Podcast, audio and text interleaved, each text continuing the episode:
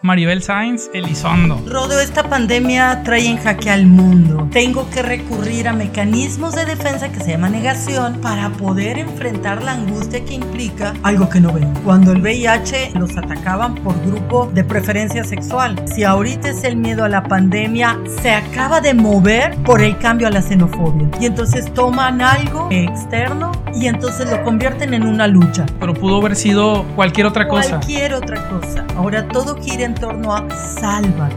Estoy contagiado y quiero contagiar a más para que estén como yo. Es exactamente lo mismo que tomar un arma y disparar.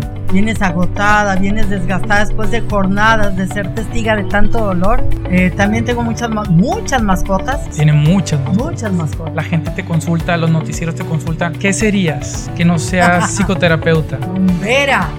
Rumbera. Yo hubiera sido rumbera y hubiera bailado precioso.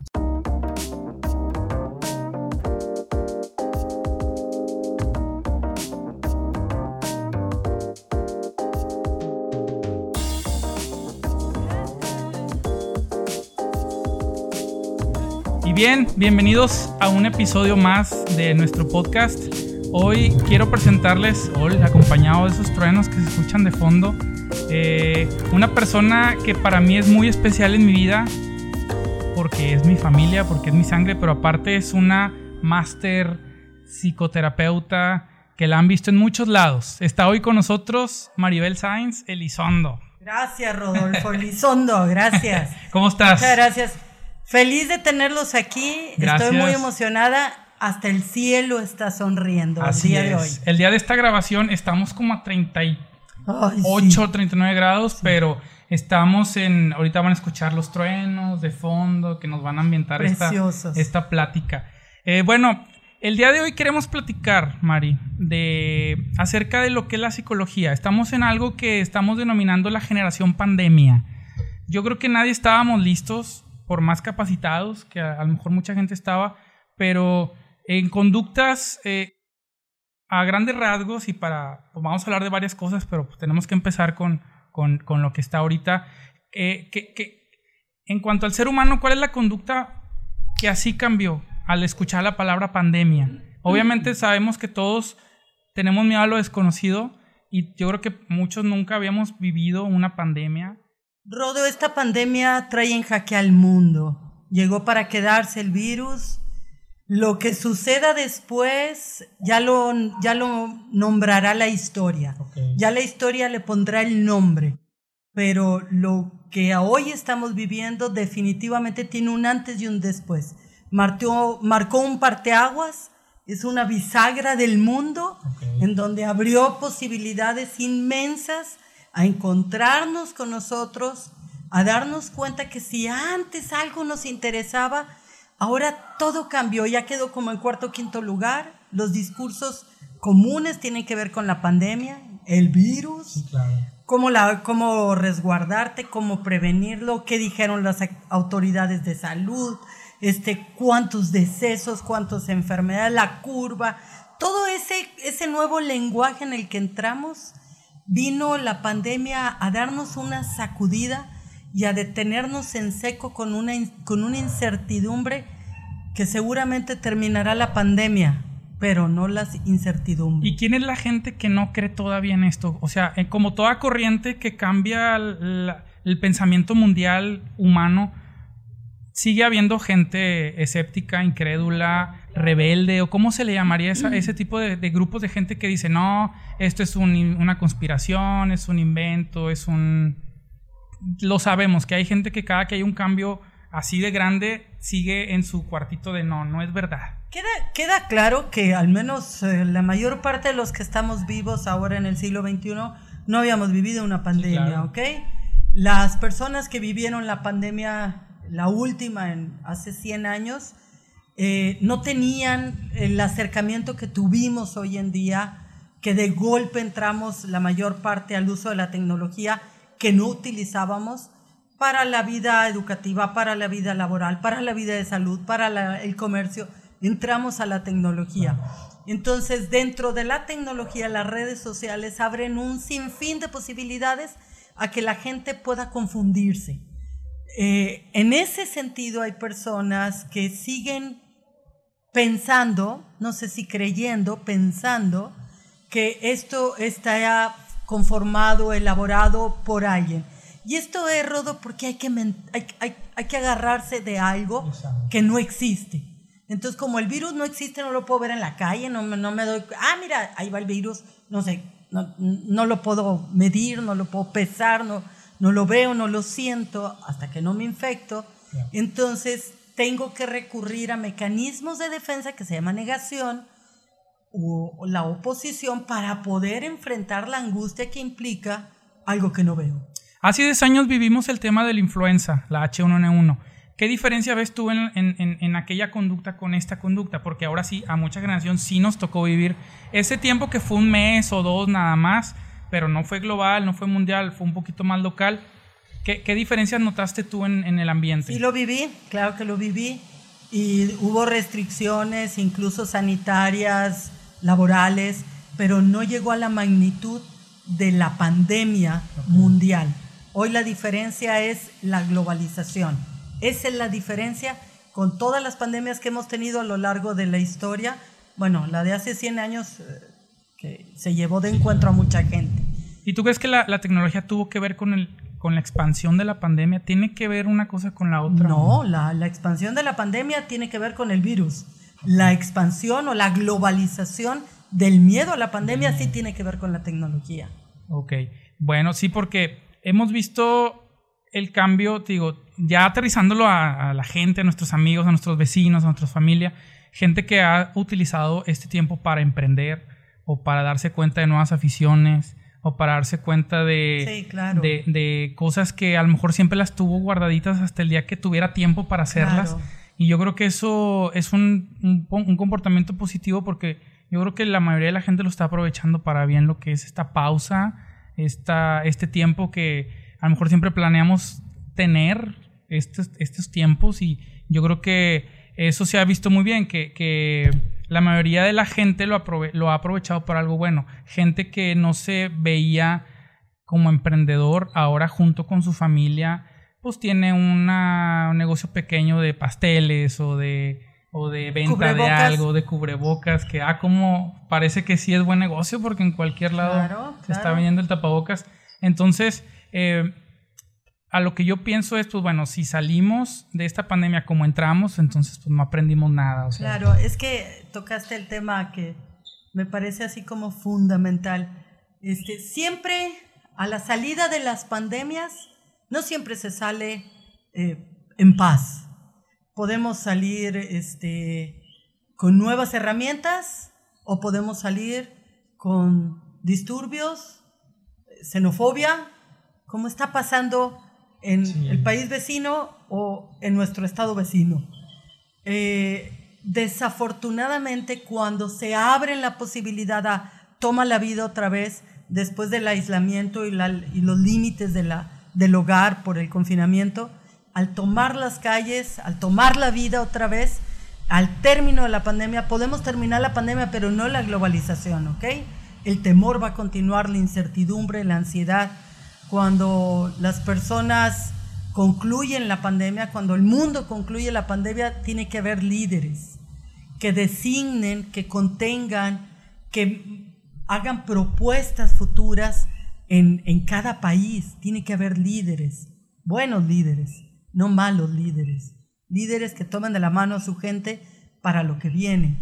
Y, y esto que decías, ahora en el confinamiento, muchísima gente emprendió cosas nuevas, tomó la vida, se adaptó a cosas que la vida le otorgó. La pandemia nos regala opciones, hay que tomarlas. Las opciones implican cambiar de giro, bueno, pues no puedo trabajar ahora haciendo ropa, ahora voy a hacer cubrebocas, o eh, vendo comida a domicilio, o hago opciones, de tal manera que debo tomar acciones de lo que la pandemia me regala. No puedo detener. Se ha tocado el tema del, de la pandemia infinidad de veces en, en muchos lados de, de, como tú dices, de la globalización. Lo escuchamos al desayuno, en la cena, en la comida, en todos lados. Nos dimos a la tarea de, captar sacar unos conceptos que nos gustaría que nos dieras tu opinión. Viene de ahí, órale. Yo te doy el concepto y tú me dices tu definición. Las epidemias son impredecibles, pero nuestro comportamiento no lo es. No, sí, definitivamente el se, se tiene, se espera un comportamiento. El comportamiento en una pandemia, por ejemplo, después de las restricciones, sí hay un, proceder. Eh, las personas eh, tienen incertidumbre, ansiedad, angustia, temor, irritabilidad y por grado de edades. No es lo mismo un adulto, un adulto mayor, que un chavito. No, sabemos cómo podemos esperar del chavito y cómo podemos esperar del adulto mayor.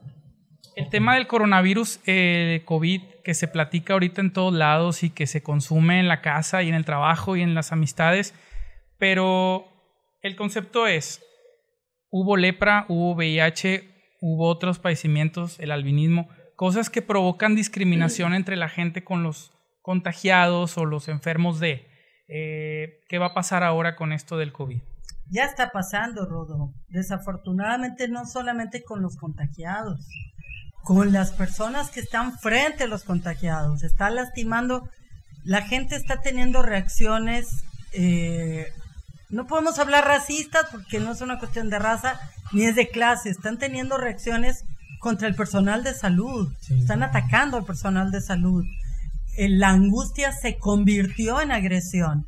Entonces, efectivamente, uno de los de las preocupaciones cuando el VIH era que los atacaban por grupo de preferencia sexual. Pero verles ahora que los están atacando porque están atendiendo a los enfermos es algo este angustiante esta en vez en, población. En lugar de atacar a los enfermos, es a, quienes los están a tratando. Quien está, a quien está atendiéndolo por, por la bata que usan. Qué bárbaros. Fíjate que Digo, como todos lo sabemos, tuve un episodio hace unas semanas de estar internado en plena pandemia. Y la verdad, mis respetos porque, híjole, cómo se la rifan y se la parten y no les importa. Ellos andan eh, incluso más al pendiente de ti y es increíble cómo ver que afuera se les señale, se les golpee, se les discrimine. En fin, seguimos con otro, otro concepto. El miedo colectivo evidentemente es contagioso eh, ¿dónde se refugia ese miedo contagioso que, existe y que ya no se va a ir? Qué buena pregunta. El, miedo colectivo, alguna gente le llama histeria, histeria colectiva.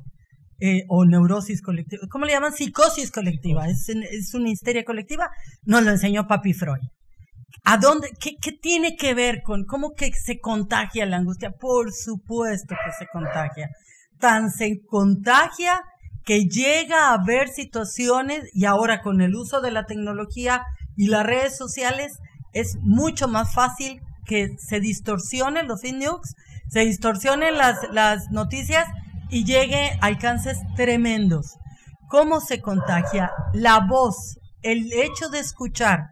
Si tú vas a esto, eso es mentiras, este, están inventando la pandemia para quitarte que era primero la, quién sabe qué, los líquidos de las rodillas, que el hígado y que quién sabe cuántas cosas salieron en torno a eso. Ojalá me quitaran grasita. Yo me pondría, estaría con madre. Ah, estaría muy bien. Este, pero el, el hecho acá es cómo, cómo, qué pasa con esto. No se deshace, se va convirtiendo, va cambiando.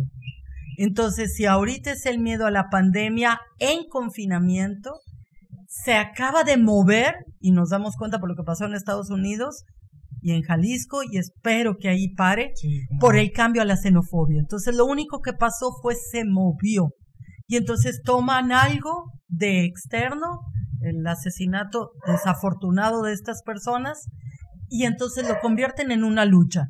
Todo lo que estuvieron resguardados, cuidándose, ahora pareciera, quiero destruirlo, quiero robar, quiero acabar con esto, quiero acabar con el COVID. O sea, el, la voz. El detonante, o sea, te refieres a que el detonante fue este asesinato, pero pudo haber sido cualquier otra cosa. Cualquier otra cosa. La gente estaba ansiosa, el grupo, las masas estaban ansiosas, la multitud angustiada por el confinamiento y por es que esta, esta pandemia nos da un golpe en, en el intelecto, en las emociones y nos dice, todas tus cosas que te interesaban, olvídalo. Ya no te vas a casar, ya no te vas a morir como, como que hubieras querido casarte, ya no te vas a morir como hubieras querido morirte. Ya no vas a comprar lo que querías comprar, ya no vas a viajar, ya no vas a tener tu trabajo, ya no vas a comprar todo. Tus planes se vienen abajo. Ahora todo gira en torno a sálvate. Siempre que termine una pandemia, Rodo, ojalá terminar en paz, pero siempre que termina hay un, hay un contexto posterior, bélico. Y cuando esto sucede, puede ser que sea colaborativo, este, humano, eh, de, solidaridad, como hay en otras partes, o lo que estamos viendo en Estados Unidos y en Jalisco, que sea contra alguien más. ¿Cómo, cómo poner en una balanza, por ejemplo, la solidaridad ante un temblor como lo fue hace dos años, como con, con una situación como esta? O sea, porque no podemos estar dándonos la mano, ayudándonos como... No, no, no todos fueron solidarios cuando el temblor. Lo que pasa es que no veíamos lo que pasaba. Además, hubo actos vandálicos también. Y hubo actos posteriores acusando que porque entonces la escuela y tomaron una escuela, un edificio. Claro, murieron niños. Pero si nos damos cuenta, hay actos solidarios hoy. Gente que realmente se la está partiendo para ayudar a otros. Y hay actos vandálicos que están robando y metiendo ideas de es puro cuento, está fabricado, esto no existe. Con eso me ligo al siguiente concepto. ¿En qué momento se está convirtiendo ya en el mecanismo natural de, supervivencia? ¿En qué momento se nos activa ese mecanismo natural de, como dices, sálvate? Bueno, ¿cómo me voy a salvar? ¿Atacando? ¿Siendo solidario? ¿Comprando cosas por pánico? ¿Apoyando a los enfermeros, a los médicos? Eh, ¿En dónde se activa ese método natural de, sobrevivir? vaya, ¿en qué, en qué, en qué punto de, esta histeria colectiva? Nosotros ya, ya venimos con un bagaje al momento de entrar a la pandemia. Ya traíamos un bagaje, ya traíamos un costal. Ah, hay gente que le interesa el acto solidario o Ah, o se preocupa por su comunidad, sus vecinos, su familia, su salud, y hay personas que no. Con eso entramos a la pandemia, ¿ok? ¿Cómo se, vuelvo a hablar del líder, cómo se activa la ayuda del líder va a favorecer? Ahorita los líderes religiosos pueden ayudar, los líderes comunitarios, el gran líder que dirige al país puede fomentar que haya la posibilidad de cuidarnos para cuidar. Y han salido buenos líderes, ya hasta memes hay de cada uno. Sí, cómo no. El efecto... También hay malos líderes. Sí, muchos. No vamos a decir nada de nombres, pero cada encuentra los suyos. El efecto zombie. Estoy contagiado y quiero contagiar a más para que estén como yo. Explícanos, por favor, eso. Pasó, pasó cuando el VIH Muchos chicos y chicas infectados salían con conocimiento de causa para ir a infectar a otros. Es exactamente lo mismo que tomar un arma y disparar. Es exactamente lo mismo. Es me voy, pero te vas conmigo. O sea, no me voy sola. Hoy en día por ahí vi TikToks horribles de gente que abre botellas en los centros de conveniencia, le dan un trago a algo, lo vuelven a cerrar y lo guardan. No saben si están infectados, pero lo hacen. No, y viste por ahí una nota donde eh, creo que fue en Suecia, lo comenté en otro, en otro programa donde me invitaron, que estaban organizando una fiesta COVID. Puro contagiado que se quisiera ir a contagiar para que ya fueran de alguna manera inmunes y que ya no les volviera como de chiquito se usaba mucho, por ejemplo, las, las varicelas en... Que te dé que, te, dé para que ya no te dé. que ya se quite. Sí, o sea, Pero la, la, bronca es la carga viral. Cuando estás con muchos durante un buen rato, con carga viral excesiva, te puedes morir. En cambio, si estuviste con uno, te pegó el virus, pero puede que tu cuerpo salga adelante. Entonces, están güeyes, porque efectivamente pueden morir. ¿Qué, qué, qué es ese chip que dispara la hacer las paces con la vida. Este virus vino y confrontó no un una país contra otro o eh, gobierno. contra otro, confrontó la humanidad con la naturaleza. Y ante eso hay la posibilidad de o hago algo y ayudo o me quedo duro y me voy. Nos vamos con el siguiente concepto, a ver, aquí no, de lo que nos manda la gente, ¿cómo evitar el efecto de menos espacio y evitar la agresión? Porque también es algo que se ha disparado mucho, lo que es este, la agresión en casa eh, por el poco espacio, pero también hemos visto, al menos yo lo he visto de manera personal, hay gente que vive en unas casas muy pequeñitas y viven contentos, están tratando de hacer eh, alguna actividad familiar que les fomente y la unión. Y hay gente que vive en sus mansiones con albercas y aislados y todo. Y son los más tristes, son los más, este, que se sienten más eh, atacados o se sienten solos. Eh, ¿en, ¿En dónde radica ese miedo al poco espacio? Digo, no, no, a lo mejor no llegando a la claustrofobia, pero sí ese estoy encerrado y quiero salir. Sí, hay, hay personas que viven con algo llamado fobia o una sensación de ansiedad porque hay alguien demasiado cerca. Este que para empezar en esta pandemia no está permitido, ¿ok? Son de las cosas que no está permitida. La distancia es lo, lo importante. Pero el hecho de estar, por ejemplo, en esas casas a las que te refieres, de 90 metros cuadrados, con techos muy abajos, con solamente una ventana y que da para el oriente o al poniente en la tarde, con la temperatura que tenemos hoy, aunque estés muy feliz, genera condiciones en donde te puedes irritar. No estoy hablando de violentar. Pero si es una vez y otro día y otro día y 90 días y más de 100 días, seguramente va a llegar la con y ingesta cerveza o alcohol, va a llegar la condición en donde la gente va a empezar a agredirse. ¿Ok? No todos, Tienes toda la razón, no todos, pero sí puede ser. ¿Qué, qué pasa? Que cuando la gente vivimos en pequeñas propiedades y en barrios donde no hay parques públicos porque no existen, o están muy lejos o están descuidados, la calle se convierte en una extensión de tu casa, porque es tan pequeña, hace tanto calor que tomamos la calle, los niños juegan en la calle como en una alternativa de solución a la frustración de estar sometida y sujeta a las labores de la casa. Yo no sé por qué salen tantísimos platos. Si somos cuatro en casa, porque en el trastero hay como 80 platos y un unicornio. Así como medio loco el asunto. Pero, ¿qué, ¿qué pasa con estas personas que no toleran? Bueno, como sugerencia, porque todavía la pandemia va a pasar mucho tiempo, insisto, llegó para quedarse, no se va a ir tan fácil. Entonces, el cuerpo, hay que utilizar el cuerpo.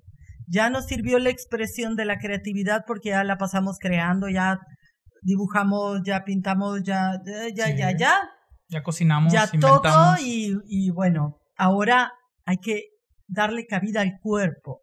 Como estamos en la zona de desconfinamiento y ya estamos en la fase cero, y así vamos a estar como por un mes y tenemos permitido tomar las vías abiertas, los espacios abiertos, una persona a la vez caminando a metro y medio, etcétera, toma la calle, sale a la calle, camina alrededor de tu cuadra, no hay un parque, camina alrededor de tu cuadra o camina de la esquina a la esquina. Sí, de hecho nadie lo ha prohibido, o sea, es sal a caminar con tu precaución, Cubre en horarios donde sepas que no hay tanta gente en la calle. De preferencia que no haya tanta gente, si vas a sacar a tu perro, eh, camina, toma, lo que quiero decir es que no te tome el cuerpo a ti, hay que tomar al cuerpo.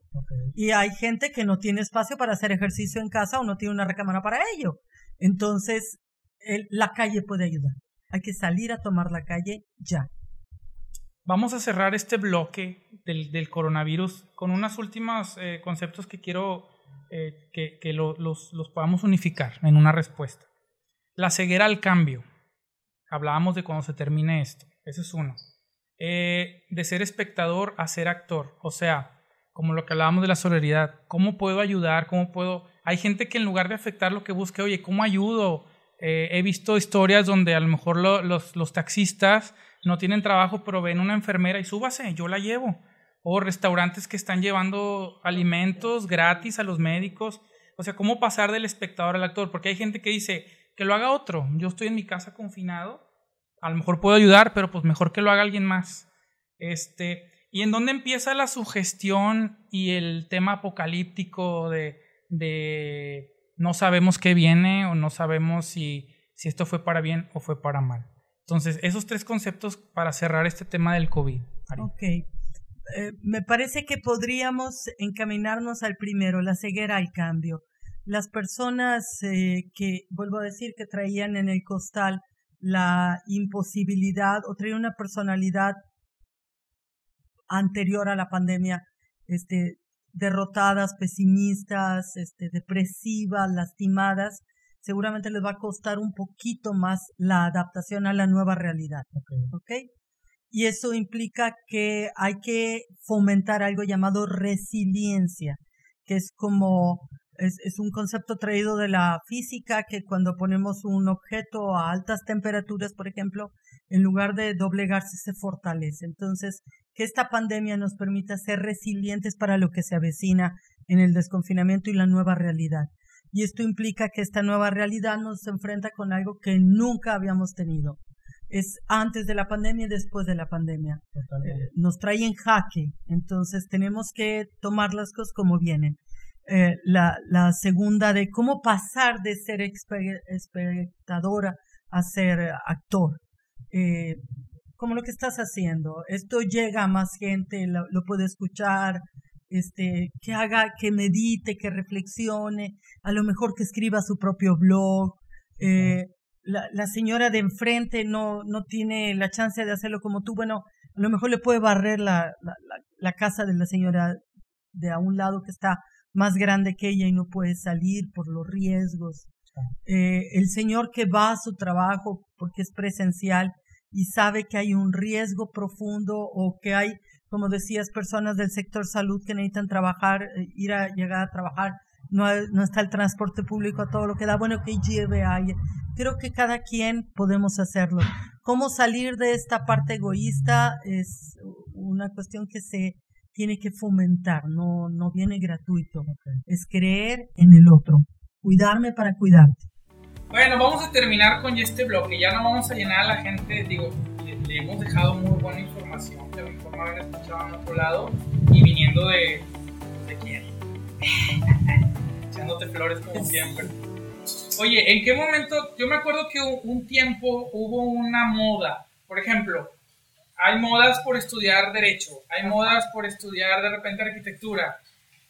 ¿Cuándo fue la moda de la psicología? Porque yo me acuerdo que sí había muchas amigas mías que siete de cada diez decían no, psicología. Y luego de repente se pone de moda la nutrición. Y luego de repente se pone de moda ser criminóloga. Yo me acuerdo cuando aquellos años feos en Monterrey, mucha gente se metió a estudiar eso. Así es. Este, ¿en, qué momento llega la moda por la psicología en Monterrey? Exclusivamente en Monterrey. En Nuevo León. Nuevo León. Eh, en los 70 arranca la nueva reforma educativa, la, una de las reformas educativas eh, con nuestro presidente actual hubo otra. Eh, la reforma educativa implica que los chicos estudien con otra forma, no con los libros antiguos, sino como con una especie de, de estructura donde el niño era participativo y el maestro solo era facilitador. Entonces los límites cambiaron, ya no había reglas en la escuela, aparecen los uh, pedagogos son los primeros que aparecen, no psicopedagogos, solo pedagogos. Y ellos dan cabida a las orientaciones. Bueno, la psicología ha estado siempre. Antes eran los sacerdotes que regañaban a las señoras, porque entonces, y los niños, el pediatra, este, la señora Juanita en la tienda de la esquina, siempre. Pero... siempre ha habido una figura. Siempre ha habido una figura orientadora. Okay. La psicología como tal en los 70 en Nuevo León cobró mucho mucho poder. Tanto que se creó en el 66 la Facultad de Psicología en Nuevo León, pero era un pequeño grupo que venía de Filosofía y Letras y se conformó. No, no fue sino hasta las cinco años después, hasta la siguiente eh, generación, cuando termina esa, empieza la psicología como psicoterapia, con toda la influencia de los argentinos, venidos corriendo de Argentina hacia México México, Nuevo León. O sea, ellos son los que se puede decir que trajeron o arraigaron la psicología a nuestro país. La psicoterapia, preferentemente. O sea, ¿cuál era el primer nombre de la psicología? ¿Cómo se, quién le... Psicología clínica, le decíamos. Psicología clínica. Y luego ya se fue... Todavía. Lo que pasa es que se va conformando, hay psicólogos clínicos, psicoterapeutas, como su servilleta, que lo que hace es atender personas desde la clínica.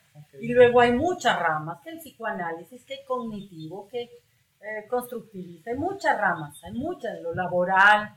Hay gente en la psicología que, que nos interesa entrar a todos los espacios, a la aeronáutica, por ejemplo, para atender a las personas que viven las experiencias del, de los Oye, por ejemplo, ya viste que, ya viste que ahora que va a haber eh, lanzamientos al espacio de manera comercial.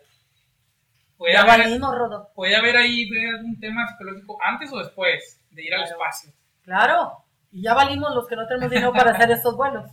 Este... Y vamos a ahorrar para hacerlo. vamos a ver Al búnker, ahí arriba.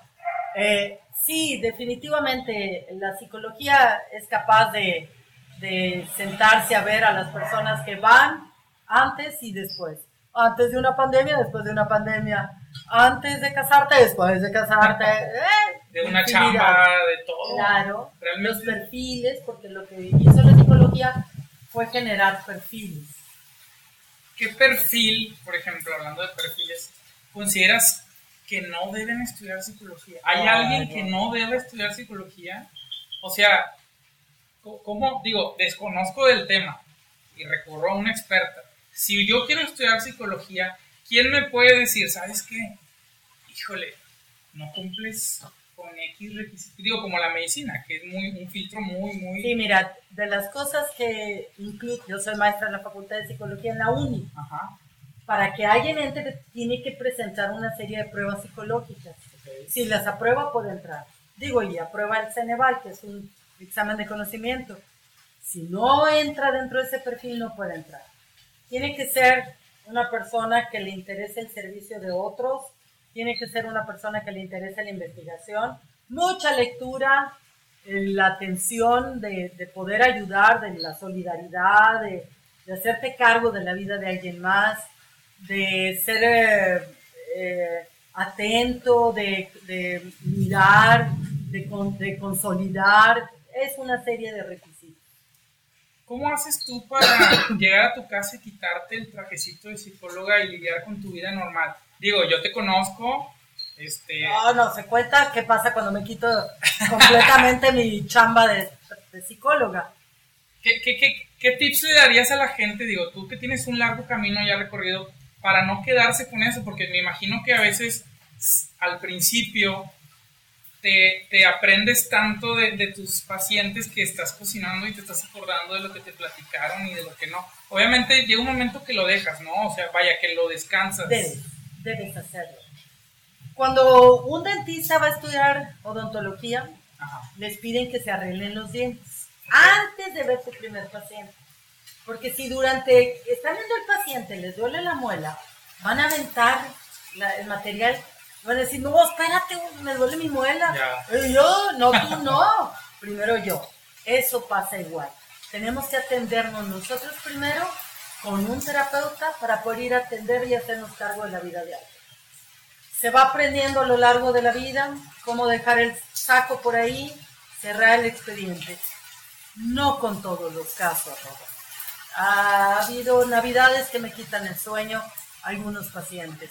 Ha habido pacientes que están en situación de muerte por un suicidio y eso genera mucha angustia. Entonces, no siempre te puedes quitar. Claro. sí, porque ahí conservas precisamente la pasión por lo que haces, porque lo vives las 24 horas en algunos casos. La pasión, la templanza, la contemplación son parte de.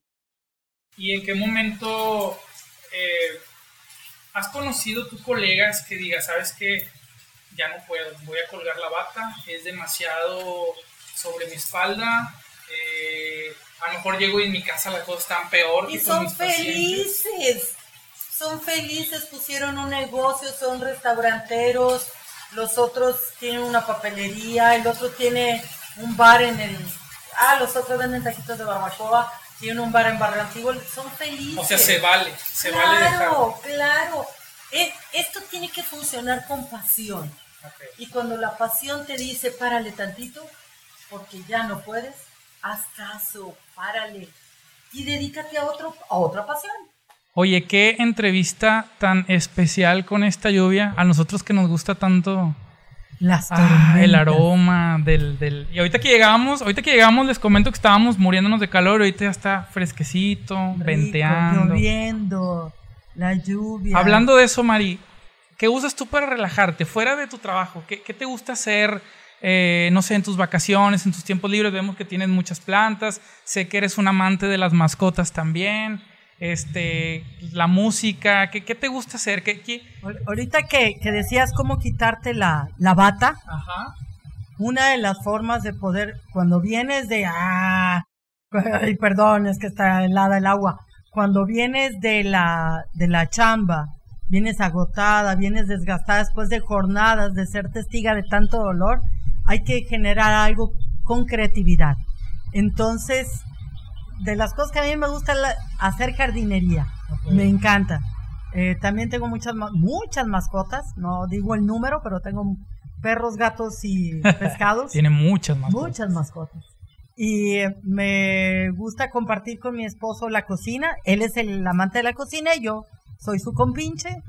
Em, tengo muchas actividades sociales comunitarias y eso me llena eh, diferentes grupos sociales, este, en un hospital, el, área de que mis hijas ayudan en, en un asilo, en diferentes. Entonces, me gusta, eso es lo que me divierte a mí.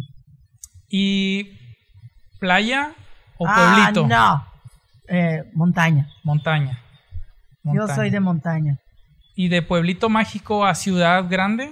pueblito mágico. Pueblito mágico. ¿Alguna ciudad que te gustaría conocer, que tú digas, me falta ir ahí? Hoy acabo de decidir que si la vida me, me posibilita, nos vamos a, al Chepe en diciembre cuando haya nieve cuando haya nieve, sí, no, sí, Somos en mucha montaña, ¿no? Si en verano se ve increíble el Chepe, imagínate nevado como nevado. se Ya también me falta ir a mí ahí.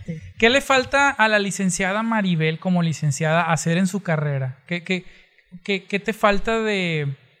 ¿Qué te gustaría hacer? Digo, has hecho de todo. Como profesionista. Profesionalmente eh, eh, eh, hemos visto, te hemos visto en radio, te hemos visto en tele, te hemos visto en, eh, cuando la gente, eh, algo grande pasa en la ciudad, la gente te consulta, los noticieros te consultan, pero ¿qué te gustaría, ¿en qué te gustaría aportar eh, en, la parte madura de tu carrera profesional sin pensar en quitarte la bata? ¿Qué te, ¿Qué te gustaría o qué te faltaría hacer que digas, me gustaría un día trabajar en X proyecto, con X grupo de gente, o en algún lugar en otro lado del mundo? Ya escribí un libro, sembré un árbol y tengo hijas. Bueno, escribí varios libros. Pero me gustaría muchísimo incursionar, así como me lo estás preguntando, ¿ok? Y ojalá algún día se pueda, en la en la compañía de un director de cámaras, de un de, en un este en un guion. Ya. Colaborar con un guionista en algún proyecto. ¿En la comunicación te gustaría incursionar? No, no, no, en la comunicación no. Como terapeuta, ah, me gustaría dar mi opinión técnica a quien escribe un guion de una película. Ah, qué chingón. Súper. Eso sería así como... Yo creo que es un punto de vista... Y si me hubieran invitado al de la película última hecha en Nuevo León de ah, Ulises, el de Ya no estoy aquí. Sí, ¿cómo no? Uy, yo me hubiera encantado moverle por ahí algunas cosas porque conviví con los chavos banda. Sí, sí, me acuerdo. Conviví con ellos en el Cerro de la Campana y, y ahí les hubiera dado algunos tips también. Es muy buena por lo no spoilers, pero está está buena la película. Ah, chingón. Sí, está, muy, buena. Técnicamente sí está, está muy padre Yo no sé, pero me encantó. Me emocionó. ¿Qué le dirías a la Maribel de cuando tenías 15 años a la Maribel de ahorita? ¿Lo logramos? Llegamos a donde no, falta mucho, le diría falta mucho. Este, pero cada no lo volvería a hacer igual y a pesar de haber perdido tanto en el camino, lo viviría lo mismititito. Eh, probablemente sin tanta prisa.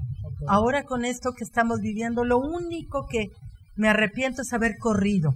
Ojalá lo hubiera hecho más despacio, pero pues estaba muy chava y entonces todo lo quería conseguir rápido y lo conseguía rápido. Entonces, lo único, a lo mejor me hubiera comido una nieve más despacito, hubiera agarrado el carro sin correr tanto, más despacito, hubiera pintado una pared más despacito, no rápido, rápido. hacer las cosas más... Me daría un baño por más tiempo, no tan rápido. En un universo paralelo, ¿qué serías que no seas psicoterapeuta? Rumbera. Rumbera. Yo hubiera sido rumbera. Y hubiera sido una morena, gigante, escultural.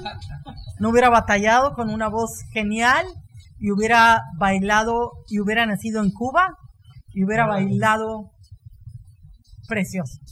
No saben lo, lo el, el privilegio de tener a esta señorona como familiar, como profesionista, pero sobre todo como un gran ser humano que en lo personal ha estado para mí en, muchos momentos muy difíciles y la sangre nos une eh, en muchas cosas, pero también es un orgullo escuchar su nombre, leer su nombre en tantos libros, en tantos periódicos y el día de hoy pues te agradezco que nos hayas recibido antes que nada en tu casa. Muchas gracias. Te pido por favor que viendo a tu cámara te despidas, algún mensajito cortito, alguna reflexión que te gustaría dejar para la eternidad aquí en tu cámara. Crean, crean en todo lo que hacen. Gracias a todos por escuchar.